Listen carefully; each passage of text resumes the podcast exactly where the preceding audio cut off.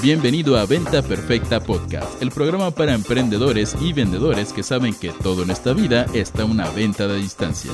Y ahora con ustedes, su anfitrión, coach en ventas, CEO de Mass Academy y persona que odia que le digan eres mexicano, ¿dónde está tu sombrero? Chris Ursúa.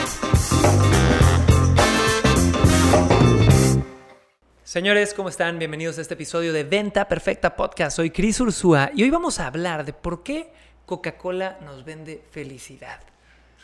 ¿Y qué quiere decir esto? Dentro de este episodio vas a descubrir una de las técnicas de marketing más importantes que existen. Y vas a entender por qué Coca-Cola en cada uno de sus anuncios te vende un concepto que es la felicidad. ¿Te has fijado en eso?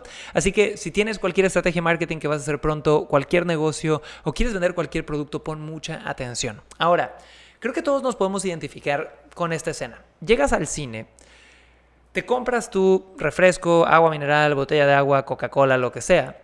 Entras al cine y en los primeros 20 minutos te aparece por ahí un anuncio de Santa Claus sonriendo, del oso Coca-Cola, de lo que fuera, y todo el mundo feliz chocando botellas. ¿no? O de repente estás sentado en la casa o fuiste a ver un concierto y ves un anuncio de Coca-Cola donde salen familias sonriendo con las botellas de Coca-Cola entre ellos y demás. O quizá has visto de repente algunos influencers, ¿no? Que aparecen tomando Coca-Cola entre amigos y siempre hay hashtags o modos por ahí que dicen la felicidad es para compartirla, todo este show. Y yo me acuerdo desde pequeño, como yo crecí en una familia que mi mamá es bastante fit, y aparte yo era gordo de pequeño, entonces no había nada de comida obesa en mi refri, no literal, había así como pan integral, apio y cosas así, que al principio yo creí que era porque mi mamá era fit, pero luego nació mi hermanito, yo estaba fuera de la casa y un día me acuerdo que fui a casa de mi madre y le dije, oye, ¿cómo es que en la infancia este tipo de botes de Nutella y galletas y demás? Y me contestó, es que tú eras gordo de pequeño, él no. entonces entendí varias cosas de mi infancia, pero regresando al tema, porque yo venía de una familia que dentro de cierto punto cuidaba su alimentación. Yo nunca fui adicto a la coca. ¿no? La Coca-Cola y los refrescos en realidad me tomaré uno al mes, no me encanta, pero analizando el marketing de Coca-Cola aprendes una lección brutal. Y es, número uno, Coca-Cola ha hecho una campaña desde hace 50 años para vendernos el concepto de felicidad apegado a su marca. Y no solamente es el concepto de felicidad, es el concepto de familia, es el concepto de compartir y es el concepto de alegría. ¿Ok? Y si tú volteas a ver qué ha pasado en Latinoamérica, y hablo aquí especialmente de México, hay un enorme porcentaje de las familias latinoamericanas que no es una reunión familiar si no hay un bote de Coca-Cola, que no pueden ir al súper y no comprar Coca-Cola porque ya en su mente celebración es igual a Hasta el ruidito te lo venden, ¿va? Entonces, fíjense cómo una campaña de marketing le ha vendido a una sociedad entera que destapar una botella de Coca-Cola es igual a familia, diversión, alegría, unión, compartir y demás. Y la pregunta aquí es, ¿esto es cierto? Y es muy subjetivo, porque Coca-Cola y sus ejecutivos te prometo que dicen que esto es cierto, porque lo han creado. ¿No? Igual y al principio eran dos, tres casos de éxito de, oye, abrí una coca a la hora de la comida y me fui, fui feliz, ¿no?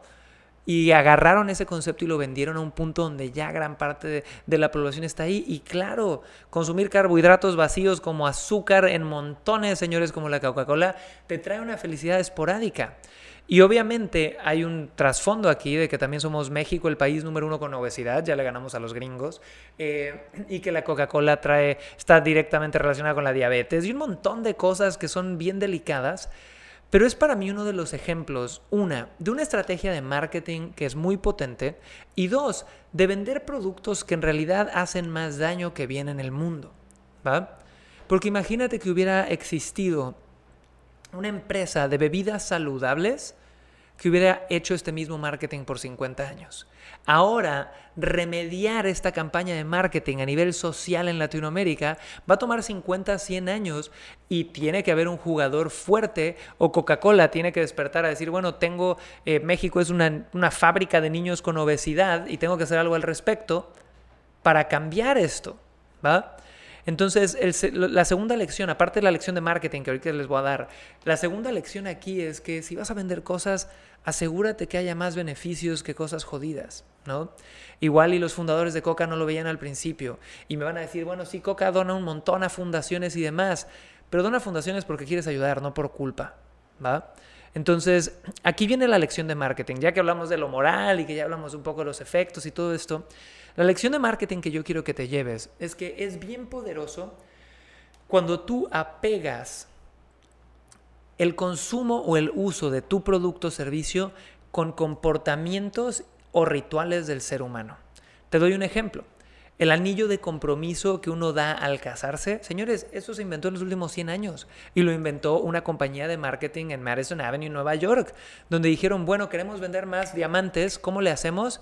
Bueno, creemos una campaña de marketing donde ahora vamos a decir que cuando te casas, sí o sí, tienes que dar de regalo un, anillo de compromiso y este anillo tiene que tener un diamante que por ahí hasta le pusieron y era parte del copy tal cual, que tiene que valer no sé si tres meses de sueldo o algo así era, Salió de ahí.